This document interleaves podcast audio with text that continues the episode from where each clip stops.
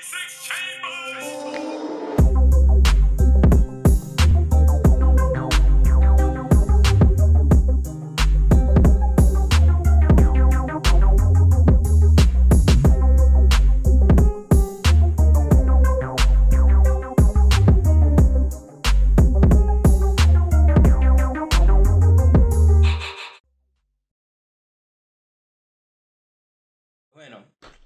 bienvenidos mortales a un nuevo episodio de la tercera cámara. Como podrán ver, aquí les presento nuestra belleza, a nuestro ayudante, a nuestro elixir de todas estas aplicaciones las cuales ustedes están disfrutando por edición, las cuales yo no sabía manejar antes de hacer el podcast. Si me estás escuchando mucho mejor es porque, bueno, de una forma u otra no justifiquemos los medios, puedes conseguir un micrófono. Con Me está esto preguntando exactamente lo mismo. Podremos relajar la pelvis un poquito más y escucharnos en una sede nocturna donde te podrá acompañar y que puedas relajar la pelvis porque si no se disloca. Les presento a Roberto, muchachos. Este, él viene siendo nuestro... El viejo que critica todo para que las cosas mejoren, Eh, como, lo- correcto. como los españoles. Como nuestros dos integrantes del podcast, este, debido a la cancelación que sufrimos el episodio pasado, le cayó la PETA y el FBI sobre posibles acusaciones sexuales y demandas, y por lo tanto estamos grabando este episodio nosotros dos. Bienvenido, Roberto. Muchas gracias, papi querido. Bueno, A la luz pública demuestra todo tu potencial. es, es mi momento, sí. Maldita sea, tanto tiempo esperado por este momento. Pues bueno, papi, han pasado muchas cosas esta semana. No sé si estás claro del caso de Jeffrey Epstein y este marico que violaba a niños en West Palm Beach. Nada, no estás claro de nada. Los últimas, lo- el último mes yo estuve desconectado de todo porque me, me dediqué a ser monje Shaolin y como monje Shaolin me quiero quedar. Este asesor financiero tenía la bella costumbre, por no decir otra cosa, de que tomaba chicas de aproximadamente entre 12 hasta 15 años como mucho, les ofrecía que les diera un masaje en su casa, este, le pagaba 200 dólares a cada una, y resulta que acontece que entre esos casos, dependiendo de qué tan susceptible fuese esta chica, él las violaba las empezaba a tocar y un peo y una cuestión. Tal FBI hizo acuerdos para que el tipo estuviese preso una cantidad de tiempo diminuto, la policía no pudo hacer absolutamente nada. Y hablando de teorías conspirativas, con el tema que vamos a introducir ahora, resulta acontece que después de que el tipo se suicidara en prisión, cuando por fin lo lograron encarcelar en Nueva York, este, resulta que agarraron a su amante, lo cual no estoy muy claro si, eso es- si era su esposa, pero hasta donde era su amante. Todas las personas que han estado involucradas en este medio, incluso hasta famosos, em, músicos, de cuales han, han tratado de atacar a esta élite, por así decirlo, mágicamente han parecido muertas. Hay un actor que se llama eh, si no me equivoco, Kevin Spacey. No sé si tuviste la serie de eh, House of Cards, si la escuchaste o algo parecido. Nada. Demasiado ignorante de la vida, perdóname. bueno, perfecto. Para aquí estamos para aprender también. Y si ustedes no saben, no se sientan mal. Pueden meterse en Netflix y ver su cuestión, o meterse en YouTube. O... Y resulta que todas las personas que iban a declarar en su contra, de la misma forma, del mismo tipo de abuso, aparecían muertas. Este, y lo que yo siento, igual estoy haciendo una predicción en este momento, si esta muchacha llega a aparecer muerta es porque, wow. Lo interesante de estos casos, y perdón que te interrumpa, es que es muy común, o sea, no sería, no sería de sorprenderse que, que incluso la realidad fuese algo totalmente distinto a, a lo que, a lo que todos nos estamos imaginando. Y no estoy diciendo que sea mejor o que sea peor, puede ser peor, como puede ser una estupidez, como puede ser la realidad que, que nos está mostrando. Pero no me sorprendería saber que eh, ni, siqui- ni siquiera fueran pedófilos todos, sino que el pedófilo era uno y, no sé, y el resto eran cualquier otra cosa. Pero todo dentro de una red de, de influencias y plata, porque al final todo siempre gira en torno a la plata. Eso es correcto, mi estimado. Me vas a pagar, mamá huevo. Perdón, eh, sí. Coño, Rubén, págame, vale. Hay una teoría conspirativa. O sea, lo que yo quiero aclarar es que nosotros vamos a adoptar posturas en las cuales no necesariamente podamos estar de acuerdo con lo que vamos a decir, pero hay que entender de que hay una forma de pensar de la forma de que esto puede ser tangible de una forma. Debido a la pandemia que existe actualmente, hay una temática que no está muy a flote, pero sí es importante considerar. Desde que surgió todo este problema, la OMS y tanto el gobierno de China y una cantidad de instituciones las cuales podrían haberse hecho responsables de este hecho y haber evitado que se hubiese propagado de esta forma, lo dejaron correr hasta que nosotros tuvimos la notificación quizás a mitades de enero, el cual ya el problema fue adquiriendo una gravedad lo suficiente como para considerar que era un problema lo cual no había ocurrido antes, aunque aún así nosotros estuvimos al tanto de que en China estaba pasando una vaina rara, que el presidente Trump estaba como formalizando su relación con China aproximadamente a la altura de enero de este año, por más que parezca hace dos milenios antes, fue hace no más de seis meses. Este, eso se acontece que estaban formalizando su relación tanto económica como tratados con China. Luego, el mismo, la misma persona aclara de que este, China está haciendo un, un excelente trabajo con el cual están frenando la pandemia. Que en aquel momento era una epidemia, ¿no? Resulta que acontece que cuando todo se riega, el, el, mundo se frena debido a que está este nuevo virus, el cual no se puede atacar de una forma sencilla, se propaga demasiado fácil. No es el tiempo en el cual tú te puedes enterar de que tienes el síntoma es un plazo muy largo. Este, hay personas que son portadoras y son completamente asintomáticas y el espectro que estaba más gravemente afectado eran las personas de, mayor edad. Por lo cual venía, viendo, venía siendo como un sesgo al momento de que estábamos tratando de conocer cuál eran las, eh, lo que podría afectar, de que, ay no, eso le da a la gente vieja y tal. Mal ahí. Si lo hiciste, pues bueno, ya sabes por qué estás aquí. Este. El foco que nosotros queremos hacer en este momento es tratar de descifrar si hay una, verde, una verdadera intención de que esto fuese una pandemia con todo el propósito. ¿Por qué nos planteamos esto? China tiene un modelo económico, el cual es lo que está haciendo que se posicione económicamente como viene haciendo de los últimos años, que es un proyecto llamado el, hilo de seda. ¿En qué consiste este proyecto? Que hay países el cuales necesitan, se ven urgidos de una inversión extranjera y China te lo facilita, sin importar cuál sea tu condición, qué garantía de evolución tienes de esto, qué garantía de evolución tengas de esta, ni tus antecedentes, ni qué, qué, qué, coño vas a hacer con esa plata. Si tú quieres ir a comprarte un yate irte, irte a tu caca, de pinga, China te lo da. Este, ¿Y qué es lo que sucede? Como son países que claramente en este momento necesitan ayuda, y no incluso en este momento, sino de antes, necesitaban una inversión para invertir en infraestructura, hospitales, cualquier cosa que eh, esté al margen de la necesidad, China te da la inversión y en el momento tanto de que necesitas devolver la, la plata y no tienes cómo, China se apodera de la infraestructura que hayas hecho con la inversión. No en el sentido de apoderarse de que es suyo, pero con eso ya va generando una especie de influencia, influencia sobre el gobierno, como bien dice Roberto.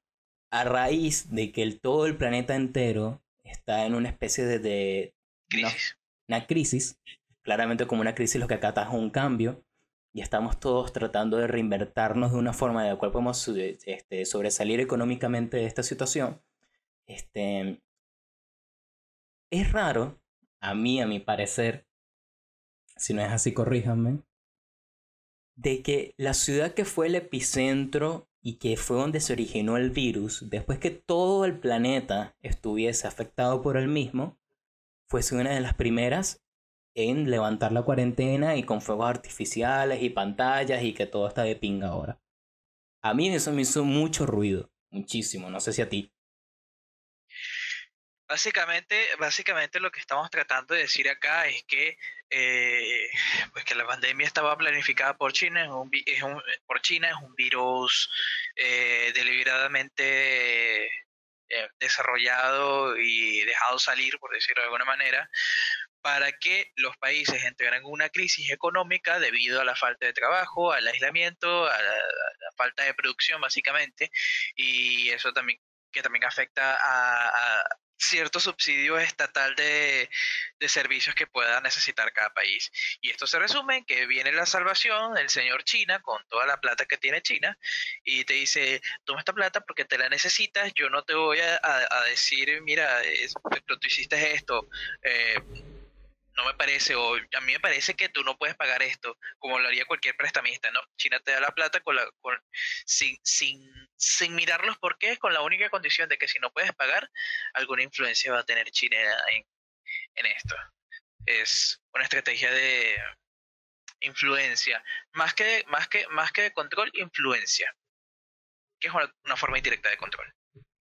Claramente, es como una psicología inversa, o sea, que mira papi, o sea, esos, esos zapatos se los compré yo, o sea, no, me venía la huevonada. Si tuviese que decirlo de alguna manera, pudiésemos decir que es un intento eh, de China, un intento capitalista de hacer comunismo. Es decir, si mi influencia sobre ti es tan fuerte, significa que tú puedes tener todos los beneficios de mi economía de, o de mi sustento pero tú tienes que hacer las cosas como yo las diga. Me debes la plata y te conviene hacer las cosas como yo las diga. Es como una relación tóxica donde hay algo que a ti te interesa, pero tienes una cantidad de cosas en contra, ¿me entiendes? Y no puedes salir de ahí. China viene siendo esa, esa pareja posesiva donde... sí, bueno. Eh, tu excelente ejemplo. Pero yo diría que ya China nos metió el huevo. Hace rato. Así. China nos metió el huevo. Y no como la gente piensa de que, bueno, no es que la gente piensa, está comprobado científicamente de que el pene del asiático es más pequeño que el, que el, occidental.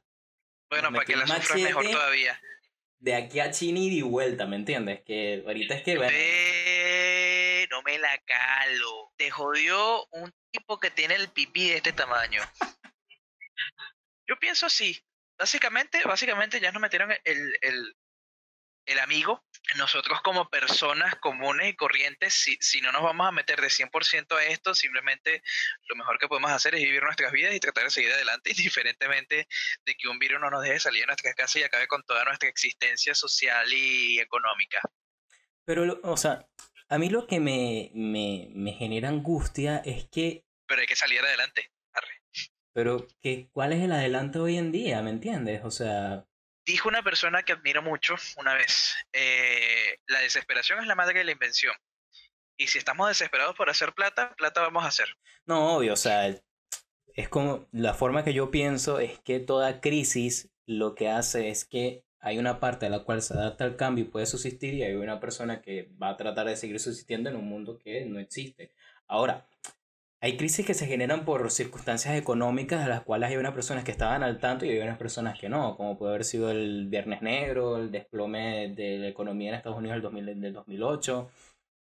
Las elecciones, de las elecciones venezolanas del, 90, del 99, pero ¿quién las cuenta? Yo he llegado a pensar que capaz esto se salió de las manos, ¿me entiendes? O sea, han, han pasado una cantidad de tragedias en el 2020 que han pasado por debajo de la mesa porque hay un problema que no, podemos, no hemos podido resolver, ¿me entiendes? O sea, hasta se murió Kobe Bryant, marico, o sea, y nadie, se no fue the big deal, o está todo este problema manifiesto, o sea, eso es algo que también a mí me llamó mucho la atención de que cuando ocurrió todo este problema en Estados Unidos con George Floyd y todo este asunto, hay otro, otro tema que podemos tocar ahí que, coño, que está, está chimbo, muchachos, está muy chimbo. Yo opino porque yo soy el opinólogo, lo que pasa en Estados Unidos con el tema racial ahora actual es simplemente un oportunismo político. Es así de sencillo. Para mí, puede estar equivocado, pero para mí es un oportunismo político. Alguien, alguien allá de un partido opositor se le dijo, este es el momento perfecto para, para, distraer los ojos mientras empiezan a pasar cualquier cantidad de cosas al mismo tiempo.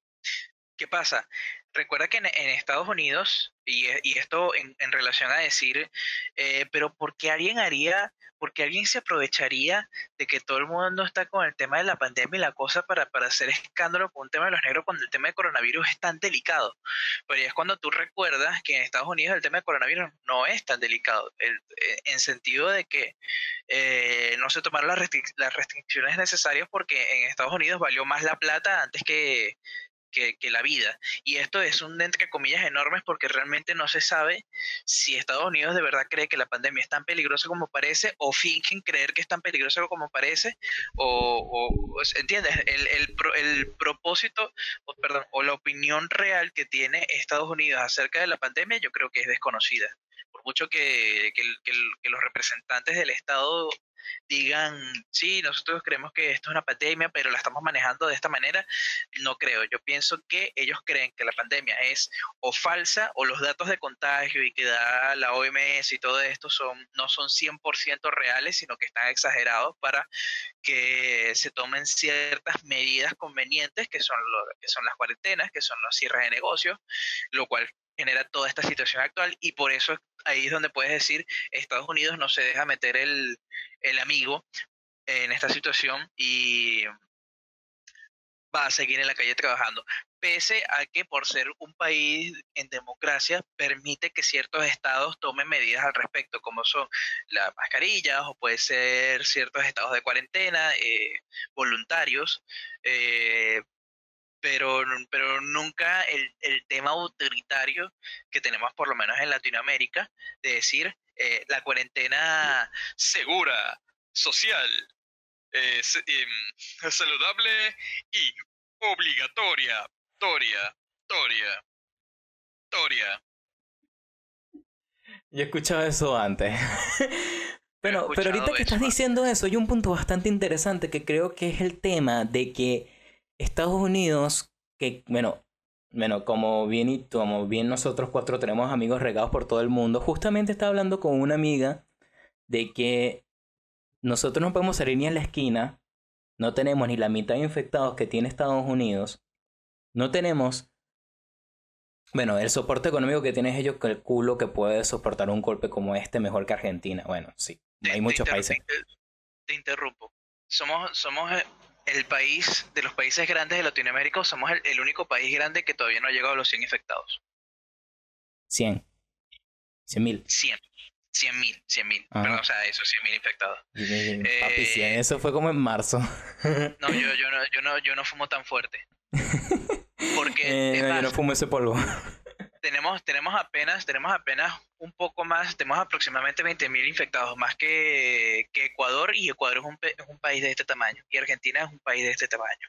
De que me suena, o sea, es bastante raro que por lo menos ahorita estoy viendo de que como el mundo está parado y tal, hay como una cierta libertad, la gente se la pasa en un yate, en una vaina, un coge culo, viernes, Friday, it's Friday, gotta get down on Friday, y es como que papi, o sea, nosotros no vemos la luz del sol hace como desde marzo. Y entonces me puse a pensar que posiblemente el asunto es que ellos no quieren demostrarse al mundo con que están afectados con este asunto. Y al tratar de demostrarse que no están afectados, te estás afectando mucho más. Es como politizar un problema de salud y, o sea, no tiene ni el más mínimo sentido. Piensa, piensa en, los macronúmeros por tratar de darme la de que uso palabras elegantes. pues mira las estadísticas junto a los macronúmeros que te voy a presentar en este momento con mi gráfica de PowerPoint. ven acá, estadística. Estados Unidos tiene fallecidos. Estados Unidos que se supone que es un país que no está preparado para la pandemia, que no, se, que no invirtió suficiente en la pandemia, que es un país que, que no toma medidas pero ni a, ni a la novena potencia de lo que, de lo que toman otras, otros países, que es un país que encima está teniendo un montón de protestas masivas. Supuestamente el número, porque esa es otra cosa que hay que hablar de supuestos, porque hoy en día nada es verdad, todo es mentira, todo está permitido, pero bueno, eh, la, la, logia. Bueno, este... Escucha bien, ponte audífonos. Nada es verdad. Ella no te quiere tampoco, así que no sigas enviándole DMs. Ajá, prosigue yo soy rubio. Ah, no, claro. Eso es indudable. Es que me tiño el cabello. En fin, eh, Estados, Unidos tiene, Estados Unidos tiene 132 mil aproximadamente fallecidos. Y esto a lo largo suena grande, suena como un número grande, porque tú dices, son más de 100 mil desde febrero y estamos en julio. Realmente para, para la cantidad de millones de habitantes que tiene Estados Unidos, 130 mil fallecidos es un número grande. Yo creo que no. No, para Primero. Sin embargo, sin embargo, estas cosas con los números son muy, muy raras y bueno. Lo que pasa es que como son porcentajes de millones de millones de personas, uno piensa que, oye, o sea, el 1% no es mucho. Pero si te pones a ver si son. Si juntas es que sí, el, personas tema... en, si juntas 10 personas, se muere una. O sea, imagínate que estás en una casa con un grupo de amigos y tal, y que, bueno, marico, Raúl lo van a tener que matar, weón. Ahí es donde tú te pones a pensar, verga, sí. Pero resulta que acontece que en ese porcentaje hay una proporción. Raúl. Sí, marico, coño, marico, mala mía. Eso te pasa por no poner para la vaca, Raúl. ¿Ves? Si tú te pones a ver, ese, ese porcentaje está distribuido entre la tasa de mortalidad entre todos los espectros de edades. Pero resulta acontece de que si es una persona que haya tenido alguna, alguna, algún cuadro de salud, ya sea respiratorio, eh, eh, alguna cardiopatía, tengas problemas con, ¿cómo se llama esta? La problemas diabéticos y ah, una cantidad de espectros o que hayas sufrido socialismo donde no puedes comprar ni una tamel y que capaz la fiebre te termine matando, no por coronavirus, sino por causas completamente naturales, primitivas. Ahora esas 10 personas, ponte tú que estén tus dos abuelos, pues ellos básicamente estarían muertos los dos. Porque ese porcentaje abarca mucho más personas que tengan mayoría de edad. Por lo menos hay un espectro de que puede ser la población de riesgo. Si por lo menos tú te acuerdas cuando alquilabas películas en Blockbuster, papi, tú eres población de riesgo, deja de estar inventando. Si tú te acuerdas de, de eh, ¿cómo se llama este programa de HTV que era burda marginal? Este, urbano, eres ah, población pensé de que riesgo. Era, pensé que, que hablábamos de, de, todo el canal HTV, pero bueno. Bueno, sí, también. marico, bueno, esa es una época shady de mi vida que yo escuchaba reggaetón cuando era niño, marico, y yo agarraba y veía todos los hits que soltaba en urbano y yo los anotaba, marico. ¿Tú puedes creer esa vaina? Excepciones. Pero yo, yo siempre me pongo a cuestionar. Eh, estamos hablando de, ciento, de 542 mil fallecidos en todo el planeta, supuestamente, según los datos que, que, estoy sacando de una, de una página que supuestamente tiene datos en vivo, pero que sé que no son números muy diferentes a páginas oficiales. Hay países, por lo menos en España, que hay muchas personas que nos están escuchando en España, les mando un saludo. Bueno, son como tres realmente, pero para mí eso es, muy, eso es arrechísimo. Es como el, porcentaje de, personas que se morían en una habitación contando al 10% de la población, pero bueno, espero que se cuiden. Este, em, en España ocurrió una vaina de que todas las personas que estaban contadas como fallecidas por este espectro eran las que fallecían en los hospitales, no las que morían en sus casas ni las que se morían en las calles, o sea, es un número mucho mayor. Déjame hacerte una pregunta porque este, estos temas se conocen. ¿Tú personalmente, Andrés, sabes de dónde sale esta información? Sale de tu testículodiario.com, la fuente más viable de información. Welcome to fake news. No estoy diciendo que lo que tú me estás diciendo sea un fake news. Pero por eso, por eso yo cuestiono todo lo que, lo que veo. No obstante, no significa que reviso todas las fuentes porque primero no soy periodista y segundo no soy opinólogo.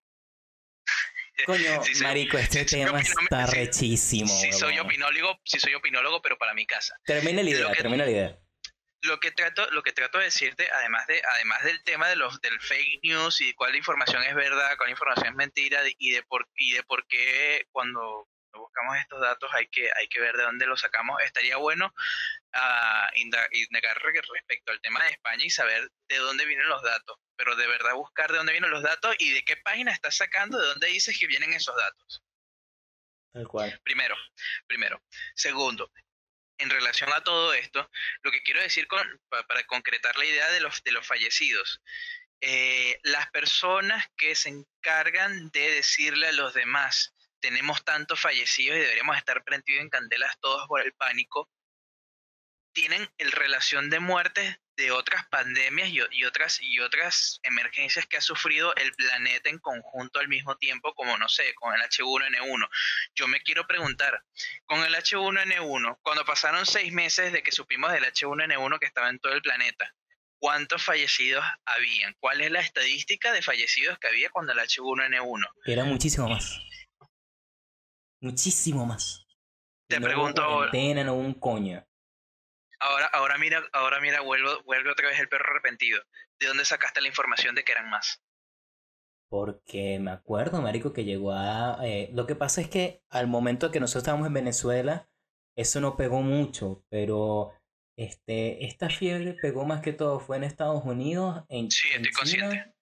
Y en, o sea, en América del Sur esto no, no se regó, eso sí estoy seguro. Sí, pero, pero la, la data, la data de, ah, claro, cuando vas al aspecto, este, es una cantidad de recuerdos que hayan pasado por la curva del olvido, que estoy tratando de recordar la última vez que recordé, la última vez que recordé, de aquella vez en el colegio donde no podía abrazar a Paola porque resulta que había una fiebre en China y que nos podía matar. Nunca, o sea, no tengo un dato, o sea, lo que te estoy dando es una sensación de formar en recuerdo. Realmente no me acuerdo exactamente, y por eso es que es una sensación, ¿me entiendes? Como la sensación del bloque. Esos son los datos que, que realmente se tienen que comparar. Si yo voy a, si voy a, voy a, si yo, eh, si yo voy a justificar, eso, en eso estoy. Duró prácticamente un año. Si yo, si yo voy a justificar una pandemia, yo creo que yo primero una de las cosas que tengo que hacer es comparar con otra emergencia parecida que haya requerido unas medidas parecidas. Obvio. O iguales o que no, o que no necesitaran eh, las medidas. Pues bueno, nos comunican de producción de la cual ahora vamos a tener los datos sobre nuestra página más fiable, tutesticulodiario.com, donde nos estará confirmando cuántos casos de HN1 hubo. Ahora, corrígeme, esto fue en el 2010, 2011. 2009-2010. Y ojo, eh, ¿cuál, fue, ¿cuál fue el virus que coincidió con el ébola? Fue este, ¿no? Creo que sí. Marico, ébola era una vaina que tú decías huevón, pero esta gente no huevona, o sea, te, te, te, te, da una vaina y te desvaneces, te desangras, era una desgracia, marico, y era una vaina que en África se mezclaron las dos, o, no, o, creo que lo estoy confundiendo con el SIDA, no sé. Ay, marico, algún epidólogo de seguro se, escuchándome se está, está remolcando en su, en su tumba. ¿Qué, qué de pinga, qué de pinga escuchar a la gente común como tú, como yo, como tú, huevón, que me estás viendo en este momento, estúpido. Sabemos un coño sobre nada y opinamos sobre todo, marico. Es como una Eso es lo mejor. Entre borrachos. sí, es como una conversación entre borrachos, es lo máximo. Ya nos están llegando los datos, denos un segundo aproximadamente 2.284.000, 284.000, es un estimado. Y aproximadamente 2.800 casos, 2.800.000 casos confirmados. Okay. Eh, declaración de la, de la pandemia fue declarado en junio del, del 2009 y el contagio inició el 31 de enero del 2009 esto está bueno verlo. Ojo que estoy sacando la información de Wikipedia. Tú sabes que Wikipedia nunca falla, Wikipedia es Dios. Em, Seis meses se tardaron en declararlo pandemia. Y nosotros nos estamos quejando porque, porque China se tardó dos meses en, en, hablar sobre el tema. Y esto, y esto habla mucho de la manipulación de medios. Y es que la verdad es que... No, no, no, no, no, es ninguna queja, es sentido común, papi. O sea, ninguno de los dos estuvo bien. yo siempre digo que hay que tener un poco de criterio propio. Criterio, muchachos, criterio. Es algo adquirido. Piensa, reflexiona. Y con lo que eso es que yo voy con este tema. Antes de introducir el tema, que lo vengo como, ¿sabes? Cuando tratas de meterte en un baile de tambor, que la jeva está ahí y tú estás como que coño, pero no huevo nada, marico, suéltala, ya va. yo soy la negrita, yo soy, yo soy la, la, chamita excitada que no quiere, que no te quiere soltar. Marico, o sea, lo más arrecho de los bailes de tambor era la jeva que estaba y así, y así, y así, y así. Era un pedo que tú decías, Marico, pero Mayerlin, ya va. Espérate un segundo. bueno, este, Marico, ya va, acabo. Disculpa, te voy un flash que lo tengo que contar, Marico. Una vez que en el colegio, eh, hace mucho tiempo, cuando era un niño y pensaba que ser adulto era chévere Este.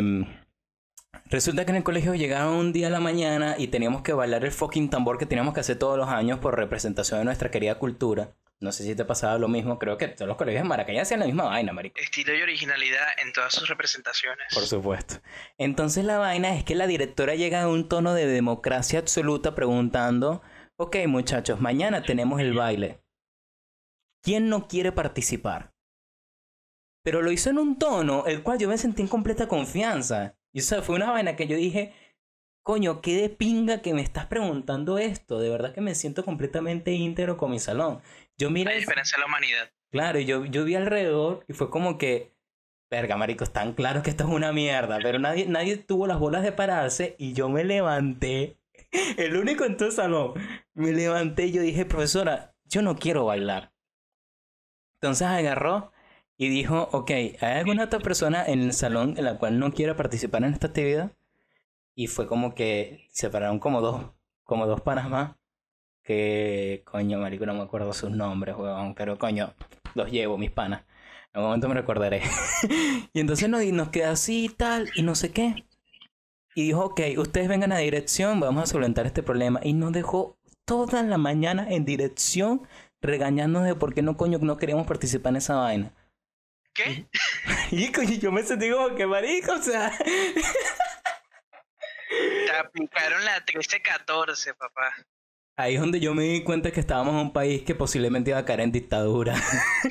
Pero bueno, entonces el tema que yo quería introducir por lo que dijiste hace rato, y yo lo vengo como que ahí dándole, es que las personas creen que las personas que trabajan en los medios son personas iluminadas como el de Watchmen. ¿Cómo es que se llama el tipo azul, manico? Siempre se me olvida su nombre. Doctor Manhattan. Como Doctor Manhattan, que tiene una conexión astral donde puede tener una fuente eh, infinita de conocimiento y porque lo dice un medio, es real. Pues papi, no.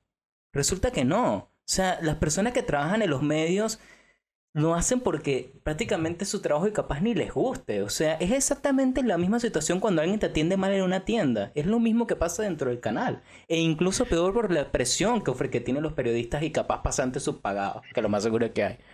¿Quieres escuchar un hecho reciente? Háblame. Dame ese hecho reciente. Em, hay un noticiero chileno que estaba hablando sobre las protestas eh, porque no querían la, la cuarentena esto en Chile. La cuarentona para violarla, jajaja, llévatelo. bueno, entonces pasan un, video de, de, cómo la gente está en la calle tirando cosas, haciendo fuego, no sé qué. pero Chile te refieres al problema que tuvieron con los carabineros y con el, aumento del transporte. Con, la pandemia, con la pandemia, ah, te estoy hablando recién. Ok. Y resulta, resulta y acontece que el video que estaban mostrando era originalmente de Argentina, de una zona de provincia donde estaban efectivamente, creo que estaban protestando por, por la pandemia, pero Chile tomó el video y lo puso como que era de una cosa de Chile. O viceversa, la verdad es que no me acuerdo, pero el hecho es que esto, esto sucede mucho más a menudo de lo que, de lo que, de lo que podrías creer. Ah, no, de que hay gente que sube una vaina de que está pasando tal vaina petar 7 de la noche, que no sé qué cuestión, que no sé qué vaina, y de repente el tweet de abajo Amiga, esto fue en el 2011 en, en Lara. Y es como que... Uno pensaría, uno, uno de Venezuela pensaría que esto solamente pasa en Venezuela porque el socialismo transversa, las, el gobierno tiene controlado los cuatro poderes y eh, hace con la mentira, lo hace todo el mundo, hasta en Estados Unidos se ve esa vaina. Honestamente yo creo que nosotros tenemos un criterio adquirido gracias a que todos los medios están tan distorsionados por, por la mano del gobierno y la censura que nosotros no nos creemos nada al principio. O sea, tanto afirmamos la noticia por su gravedad y también desconfiamos de la misma. O sea, ahorita en Venezuela estaba ocurriendo un fenómeno que muchos amigos me contaban de que el gobierno decía que había pocos casos y no le creían. Y el gobierno afirmaba que había muchísimos casos de coronavirus y tampoco le creían. Y era como que, maricos, ay, entonces, o sea, ¿para dónde agarramos? Entonces, em, es un punto que hay que aclarar muchísimo de que hay muchas personas que por lo menos aquí, yo siento que aquí en Argentina los medios tienen un control tan fuerte que me parece absurdo. O sea, lo que se diga en las noticias es lo que piensan las personas. capaz, no por decir Argentina, porque este es el suelo donde nosotros estamos viviendo y lo vemos en carne real, pero hay muchos países en los cuales, por circunstancias de tener una vida lo más cercana o anormal, los medios cumplen su función de informar. Y la gente que adquiere esa información la cree. No pasaron por un procedimiento similar al nuestro, el cual nos vio obligados a subestimar la credibilidad de los medios.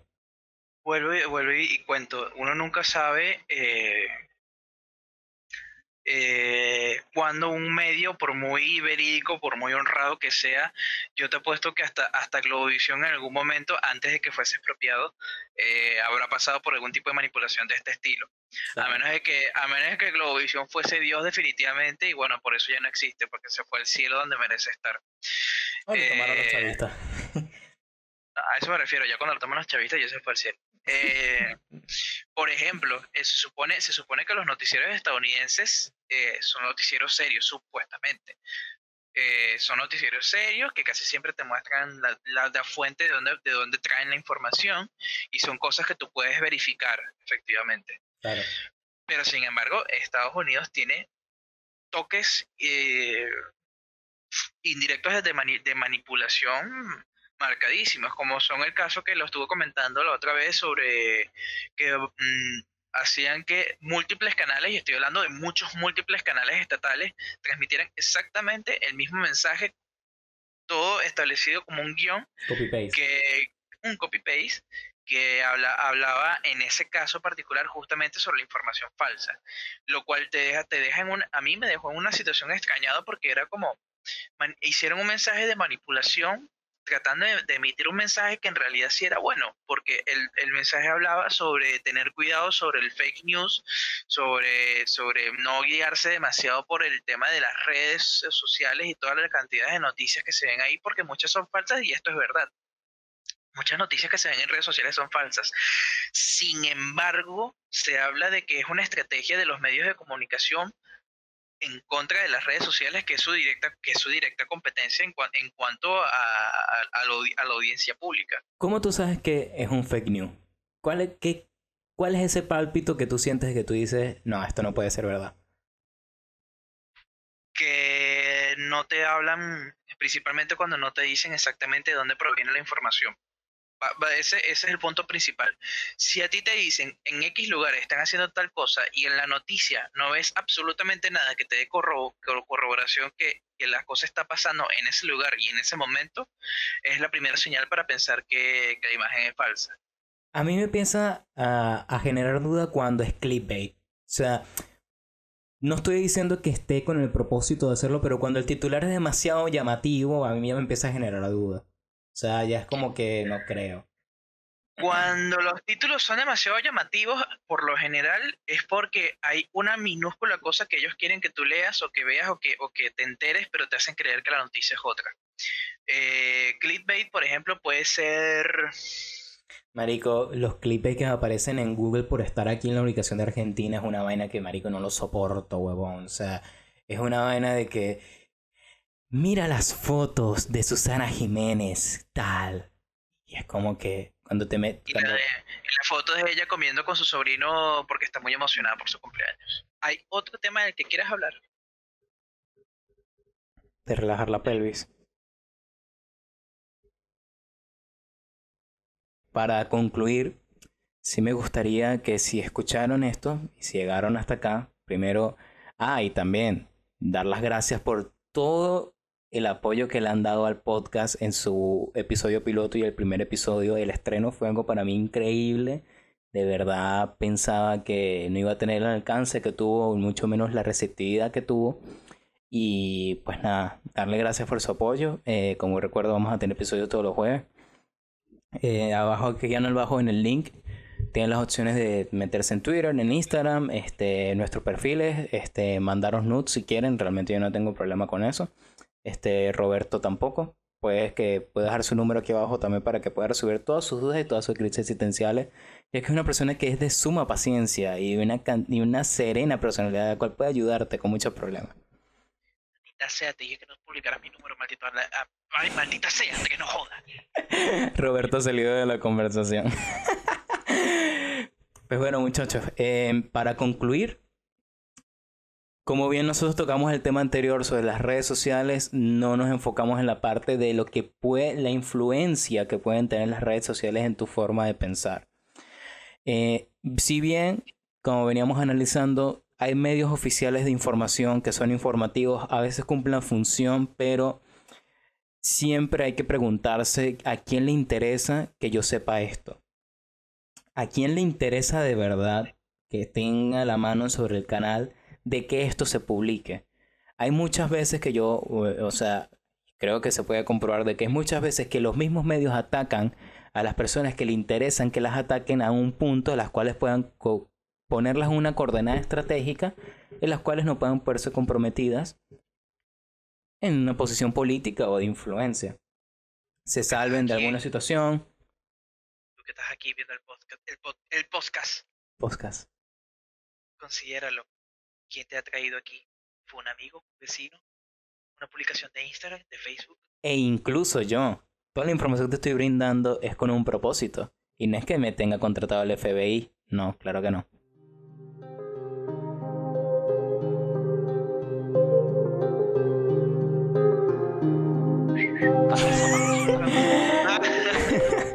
pues bueno muchachos, esto es todo ha sido por el episodio de hoy. Tengan criterio, este tengan criterio. Revísense y hasta el próximo jueves. Lócate, te quiero, bebé. Toma agua. Y tomen agua, marisco, en un huevo, importante, huevón.